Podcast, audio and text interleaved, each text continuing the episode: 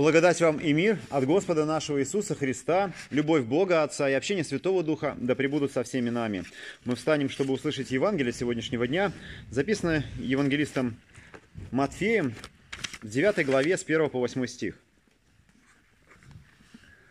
Тогда он, войдя в лодку, переправился обратно и прибыл в свой город.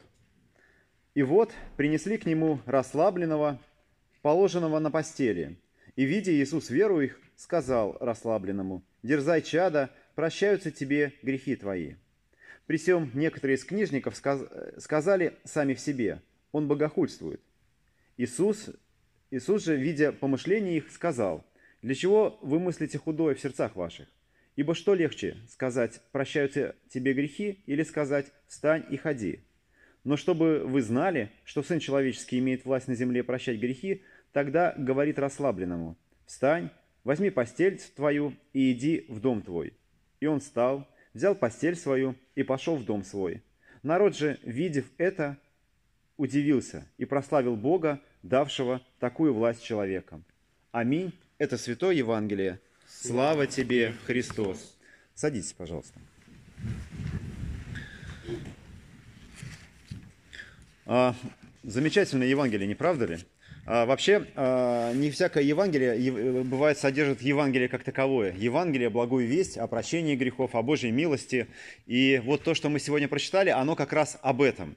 Оно о человеческой вере, которая позволила а, друзьям принести человека, который здесь называется расслабленным ко Христу. Она о, это Евангелие о прощении, потому что Господь возвещает прощение грехов она об исцелении, а для нас исцеление, собственно, когда мы читаем об исцелении, это исцеление нашей души, которую Бог совершает нас. И она о том, что здесь, на земле, мы можем получить то, что, казалось бы, невозможно. Прощение грехов, примирение с Богом.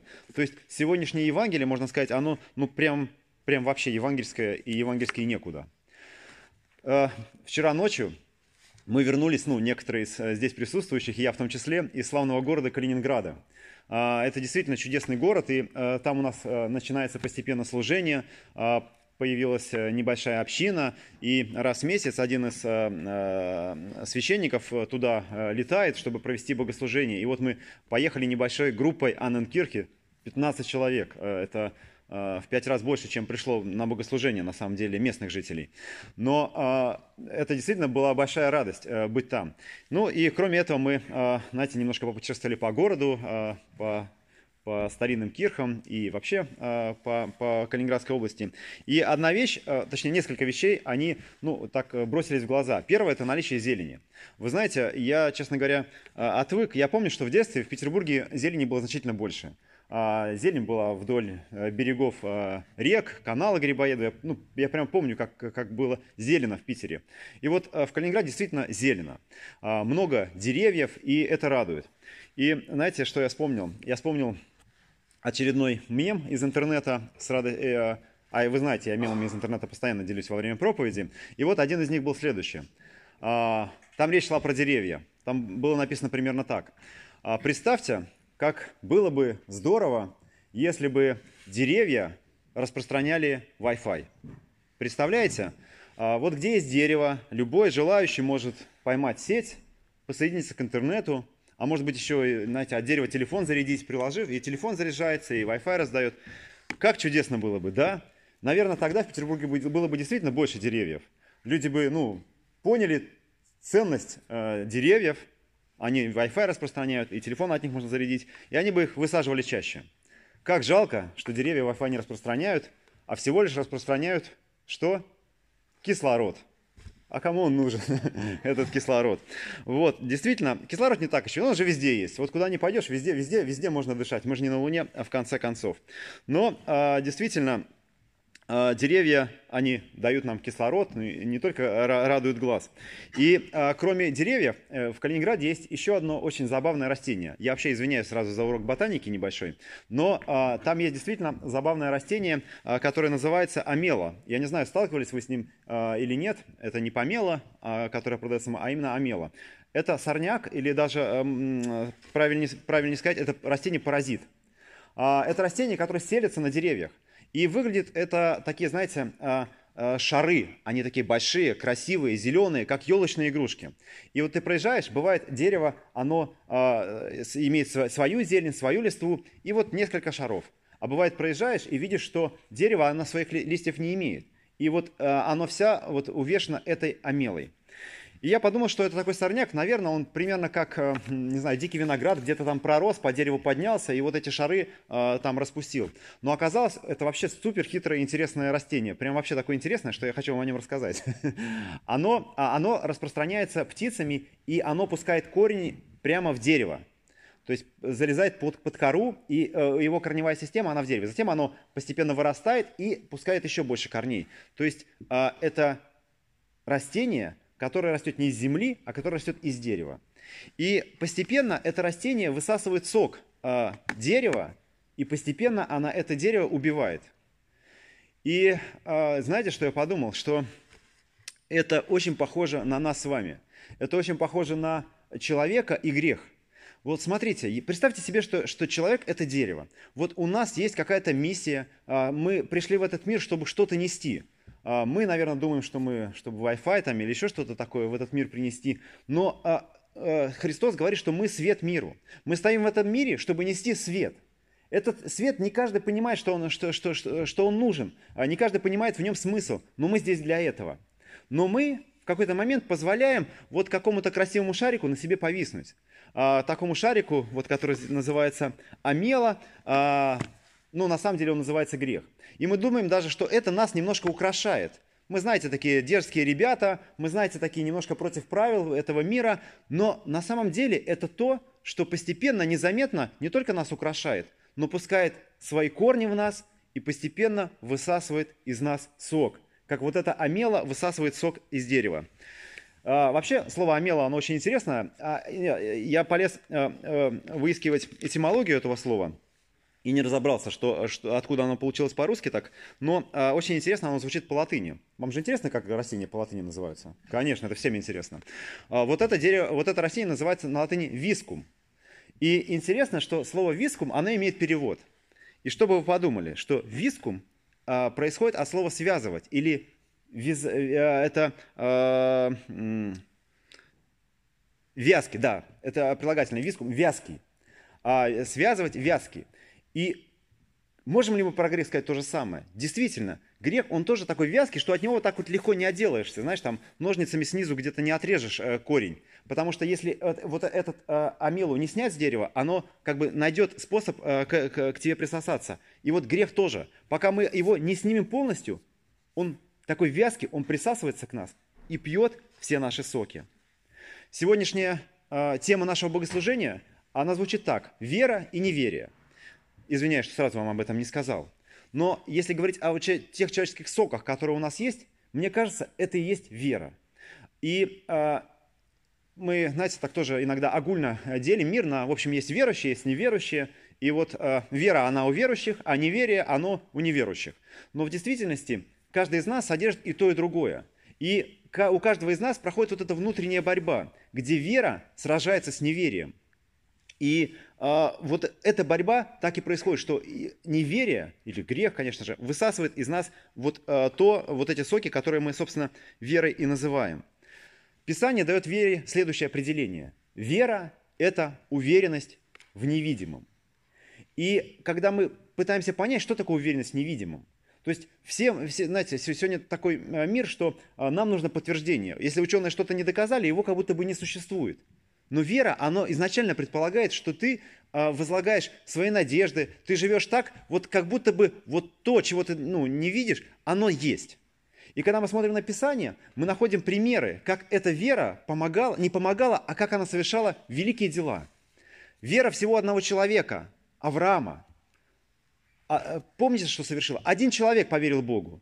Он, сделал, он вышел из, э, из а, а, из того города, где он жил, он отправился туда, куда ему сказал идти Господь, и потом через него Господь произвел тот народ, в который, через которого пришел э, э, Спаситель.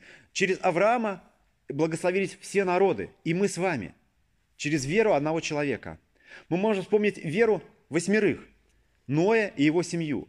Когда Господь сказал им, ему сказать, построить ковчег, а потом зайти в этот ковчег, и он затворил за ними двери. Я, знаете, представляю вот этот вот э, момент, эту ситуацию. Ты сто лет строишь ковчег, какую-то штуку, которая вроде вообще не нужна никому. И говоришь своей семье, мне Бог сказал, ну вот, в общем, надо туда зайти, и Бог нас будет спасать там. И вот они заходят, двери затворяются, и вот, наверное, какой-то момент такой. Не сразу же начался дождь. Как бы, и чего? А что, будет что-нибудь или нет? Или мы вообще как дураки здесь вот заперлись, и ничего не произойдет? Но произошло.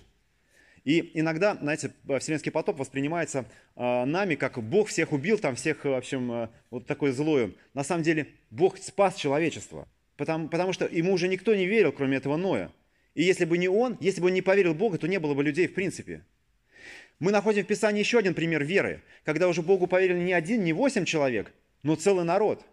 Мы читаем об этом сегодня в книге Исход, когда народ израильский народ, распространившийся в Египте, поверил Богу и всем народам вышел из Египта. Перешел через расступившееся Красное море и оказался в пустыне.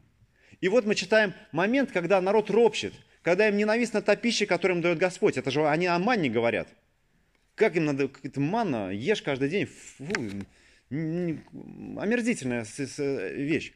И мы читаем на самом деле о том, как вдруг вера всего народа, вера всего народа проникает вот такой паразит, проникает неверие, ропот, который, э, который мы слышим э, из их уст. И тогда Господь насылает на них змей. Народ начинает молиться и, э, и точнее, просить Моисея, чтобы, чтобы он попросил у Бога, чтобы он их спас. И Бог говорит, что Моисей на шесте изготовил медного змея. Трудно представить, что это такое. Ну, может быть, это какой-то шест, на нем ну, подобие змеи медного. И тогда всякий, кто смотрел на этого змея, он исцелялся. Могу себе представить некоторых скептиков, которые говорят, ну как можно исцелиться, смотря на змея? Это же ну, невозможно, в этом вообще нет смысла никакого. И уверен, что среди э, э, народа мно, не все приходили к этому змею, но часть людей погибала. Вот так как бы просто, ну, как бы это нелогично, это не скепсис. Не было этой уверенности в невидимом, хотя, хотя змеи видимым, но мы понимаем, что за ним как может быть исцеление. Но мы видим, как вера совершая чудеса, но в то же время проникает, а, проникает и неверие тоже. Вот эту, эта сцена а, со змеем, она вспоминается самим Христом. Если мы откроем Евангелие от Иоанна, мы знаем самый знаменитый библейский стих Иоанна 3,16. «Ибо так возлюбил Бог мир, что отдал Сына Своего Единородного, дабы всякий верующий в Него не погиб, но имел жизнь вечную». А Иоанна 3,15, стихом раньше, 14 написано так – и как Моисей вознес змею в пустыне, так должно вознесено быть Сыну Человеческому, дабы всякий верующий в Него не погиб, но имел жизнь вечную. Мы с вами сегодня вспоминали, ну еще не вспоминали, я вам давал небольшой урок ботаники, рассказывал про, а, про амелу, растение, которое селится, паразит на дереве. И на самом деле мы можем а, в, а, вот в этом библейском стихе увидеть как будто бы зеркальное отражение этой истории. Потому что мы находим мертвое дерево, на котором распинается Христос. Христос распинается на мертвом дереве и отдает свою жизнь, но в то же время совершается обратное. Не, не, э, не, не паразит, который высасывает сок, но наоборот то, что дает нам сок. Ой, в смысле, дает, дает, дает нам жизнь. Это Христос, который был на, на этом мертвом дереве умершлен. Через его кровь мы имеем то самое прощение, о котором мы читаем в Евангелии. Чему радуется народ? Народ радуется, что, что, что на земле можно получить прощение грехов. Христос произносит те слова, которые мы слышим часто на богослужении. «Дерзай, чада, прощаются тебе грехи твои». Вот он тогда сказал вот этому расслабленному. Сегодня мы тоже пребываем иногда в состоянии расслабленности. И часто друг другу говорят, да ты расслабься, все нормально. Но Господь дает нам это исцеление. Как? Вот там, на древе, на Голгофе, пролив свою кровь. Это источник жизни, это источник тех внутренних наших соков, это источник нашей веры, это упование и прощение грехов, которые мы имеем. Мир Божий да пребудет со всеми нами. Помолимся. Дорогой Отец Небесный, дорогой Господь, мы благодарим Тебя за пролитую кровь, мы благодарим Тебя за прощение наших грехов, которые мы получили на Голговском кресте. Мы просим, Господи, помоги нам не, не пренебрегать столь ценным даром. Помоги нам, Господи, помнить о том источнике, который нам дается через, Тво- через Слово, через прощение грехов, через Твою кровь. Мы просим, Господи, помоги нам не бояться сбросить себя оковы греха и оставить их там у Голгофского креста, где пролита была Твоя кровь. Помоги нам быть действительно источником Твоего света здесь, на земле. Помоги каждому исполнить то призвание, к которому Ты нас призываешь. Мы молимся об этом во имя Иисуса Христа, Сына Твоего возлюбленного. Аминь.